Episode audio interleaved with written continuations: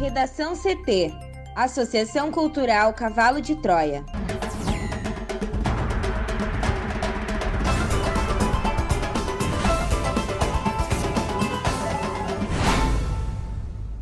Agora, no Redação CT. Abril termina com mais óbitos por Covid-19 que janeiro e fevereiro somados no Rio Grande do Sul. Fiscalização encerra festas clandestinas no final de semana no estado. Lira quer votar privatização dos Correios entre junho e julho. Sem doses, oito capitais brasileiras suspendem o uso da Coronavac em imunização.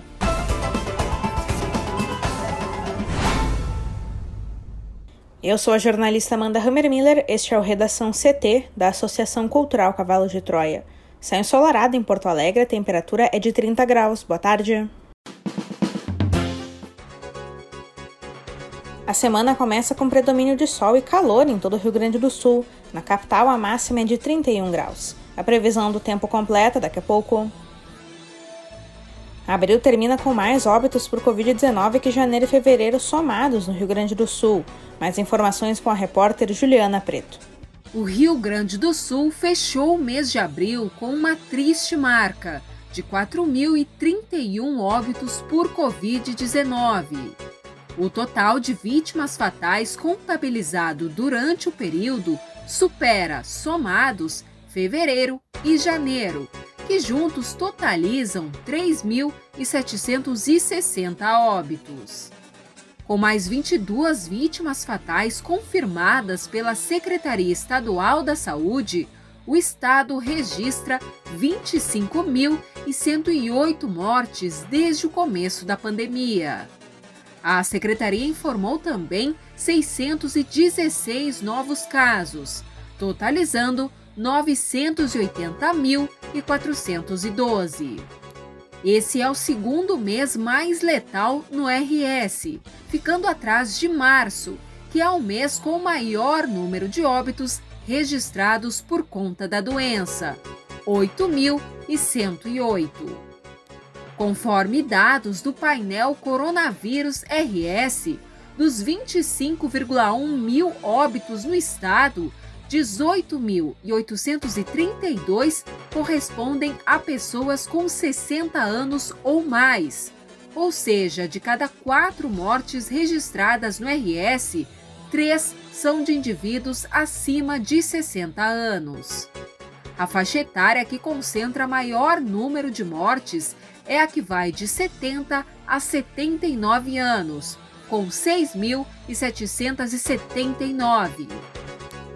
No RS, conforme a Secretaria Estadual da Saúde, as internações em UTI registravam queda, com taxa de ocupação de 82,9% das UTIs, com 2.816 pacientes em 3.395 leitos disponíveis.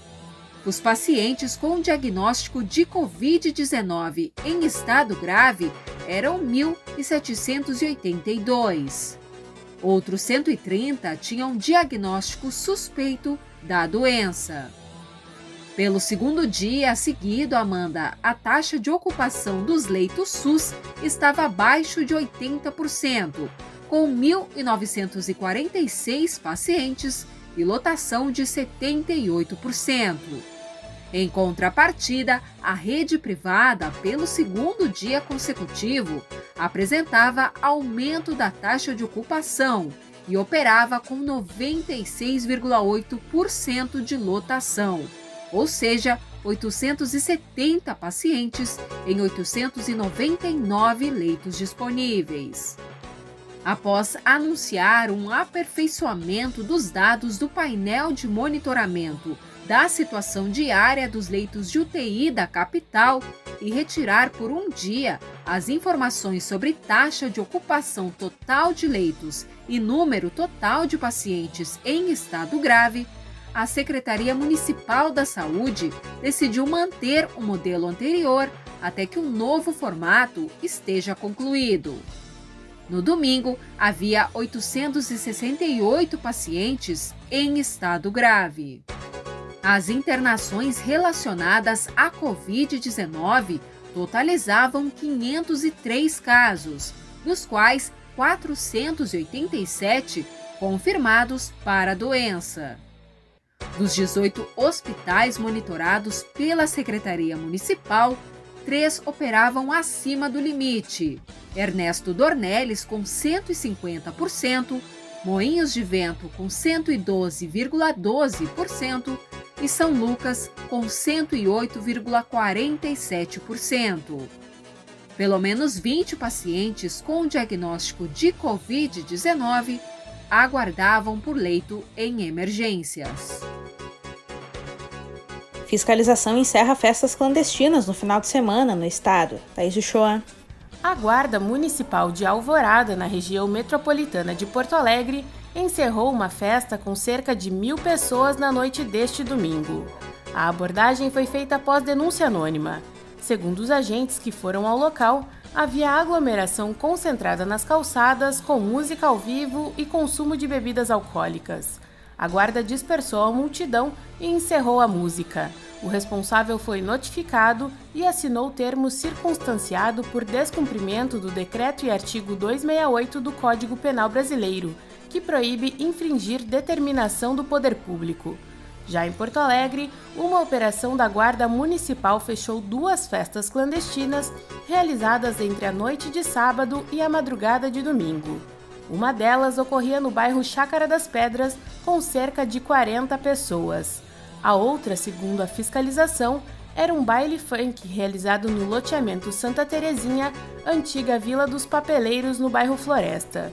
Os agentes também dispersaram aglomerações em pelo menos três bairros da cidade. No centro histórico, pessoas descumpriam as regras de distanciamento na rua Fernando Machado e na orla Moacir Clear, próximo à usina do gasômetro. Na Cidade Baixa, as irregularidades foram constatadas na Rua da República e Lime Silva. No bairro Moinhos de Vento, havia aglomeração na Rua Padre Chagas. Houve ainda uma denúncia de festa clandestina na Avenida Faria Lobato, no bairro Sarandi, zona norte da capital. Entretanto, a Guarda Municipal constatou ser um churrasco em casa de família. Proprietário do imóvel atendeu às orientações e encerrou o evento. Agentes da EPTC e da Brigada Militar auxiliaram na ação. Para o Redação CT, Thaís Uchoa. O presidente da Câmara dos Deputados, Arthur Lira, afirmou que a proposta que autoriza o governo a privatizar os Correios deve ser votada entre junho e julho deste ano. Ele acredita que o governo tem votos para aprovar a proposta e ressaltou que o Congresso tem o perfil reformista. Para o deputado, seu compromisso não é com o mérito do texto, mas o de fazer as discussões acontecerem. Lira destacou a reforma administrativa como uma das prioridades do parlamento. Para ele, essa é uma reforma essencial para que o cenário econômico do Brasil melhore, inclusive no período pós-pandemia. Ele ressaltou que os efeitos do texto são para o futuro, ou seja, não atingem os atuais servidores em seus direitos. Lira avalia que há condições de o texto ser aprovado pelo plenário. Segundo ele, há uma soma de matérias que não podem parar o Congresso Nacional por problemas políticos e ideológicos. O parlamentar disse ainda que a proposta que acaba com os chamados supersalários do funcionalismo vai caminhar junto com a de reforma administrativa. O projeto já passou pelo Senado e aguarda votação na Câmara dos Deputados desde 2018. A proposta normatiza as regras para o pagamento das verbas e gratificações que ultrapassem o limite constitucional, que é o salário dos ministros do STF, hoje fixado em R$ 39 mil R$ 293,32. Sem doses, oito capitais brasileiras suspendem o uso da Coronavac em imunização. Ao menos oito capitais brasileiras estão com a aplicação da segunda dose da Coronavac suspensa. Segundo os municípios, as mudanças na orientação do Ministério da Saúde ocasionaram a falta do imunizante contra a Covid-19. As capitais são Aracaju, Belo Horizonte, Campo Grande, Fortaleza, Goiânia, Rio de Janeiro, Porto Alegre, Porto Velho e Recife. A Prefeitura de Belo Horizonte, Amanda, disse que não há doses disponíveis aos idosos de 64 a 67 anos pois a Secretaria Municipal de Saúde seguiu a orientação do governo federal e não guardou as segundas doses do imunizante para esse público. No Rio de Janeiro, a prefeitura disse que irá atrasar a aplicação da segunda dose por 10 dias. A interrupção se deve à falta de entrega de novos lotes da vacina, de acordo com a Secretaria de Saúde da cidade. Outras sete capitais, segundo apurou a Folha de São Paulo, Amanda, estão com baixo estoque do imunizante. Boa Vista, Curitiba, João Pessoa, Macapá, Maceió, Natal e Salvador. O Ministério da Saúde tem mudado com frequência as orientações sobre a vacina contra a Covid-19.